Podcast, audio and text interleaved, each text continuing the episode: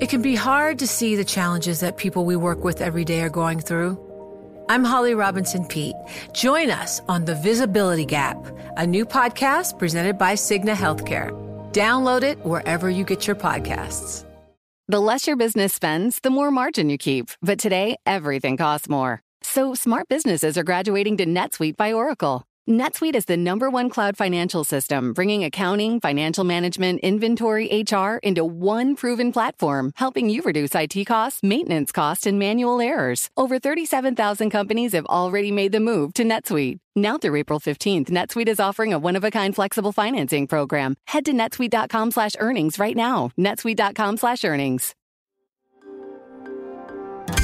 Le entregamos todo lo que necesita saber para comenzar el día. Esto es Bloomberg Daybreak para los que escuchan en América Latina y el resto del mundo. Buenos días y bienvenidos a Bloomberg Daybreak América Latina. Es martes 18 de abril de 2023. Soy Lucía G y estas son las noticias que marcarán la jornada. Las bolsas mundiales están en alza gracias a nuevos datos de China que apuntan a una recuperación económica. Las acciones europeas subían el martes, ya que la recuperación del consumo en China impulsó a empresas de lujo, entre ellas LVMH. En Estados Unidos, los futuros avanzaron mientras los inversores se preparaban para conocer los resultados del primer trimestre, incluidos los de Goldman Sachs y Bank of America. La economía de China sorprendió con el crecimiento más rápido en un año durante el primer trimestre, impulsada por el gasto de los consumidores. Aún así, los datos de marzo mostraron una producción industrial débil y una caída de la inversión inmobiliaria, lo que indica una recuperación gradual por delante en lugar de una en forma de B. Citi elevó su pronóstico de PIB para todo el año al 6,1%. BlackRock está cancelando la cartera 60-40 a favor de las inversiones públicas y privadas, así como las tenencias tácticas de bonos para navegar por tasas de interés más altas. Los estrategas recomiendan romper las categorías tradicionales de asignación de activos y alejarse de las asignaciones amplias. Netflix reporta resultados después del cierre, con el foco en su impulso publicitario y restricciones al uso compartido de contraseñas. Según Bloomberg Intelligence, aunque el aumento de suscriptores podría ser superior al consenso, es probable que la volatilidad a corto plazo domine el discurso. Mientras tanto, Tim Cook abrió la primera tienda de Apple en India, apostando a que los establecimientos minoristas ayudarán a acelerar el crecimiento de las ventas. Solo alrededor del 4% de los casi 700 millones de usuarios de teléfonos inteligentes en India tienen un iPhone. Siguiendo por América Latina, el presidente de Colombia, Gustavo Petro, participará en una conferencia sobre cambio climático en San Francisco antes de su visita a la Casa Blanca el jueves, mientras que la jefa del Banco Central de Chile, Rosana Costa, hablará en un evento de inversores en Santiago.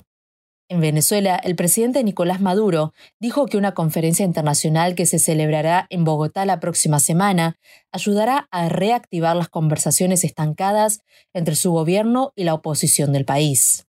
Siguiendo por Ecuador, el Financial Times informó que el presidente Guillermo Lazo se defendió de las acusaciones de corrupción y prometió disolver la Asamblea Nacional y convocar elecciones anticipadas para evitar la destitución aunque Lazo no ha descartado obtener el apoyo suficiente de legisladores para evitar el juicio político, en el escenario en el que no lo consiga, convocaría elecciones anticipadas antes de poder ser destituido.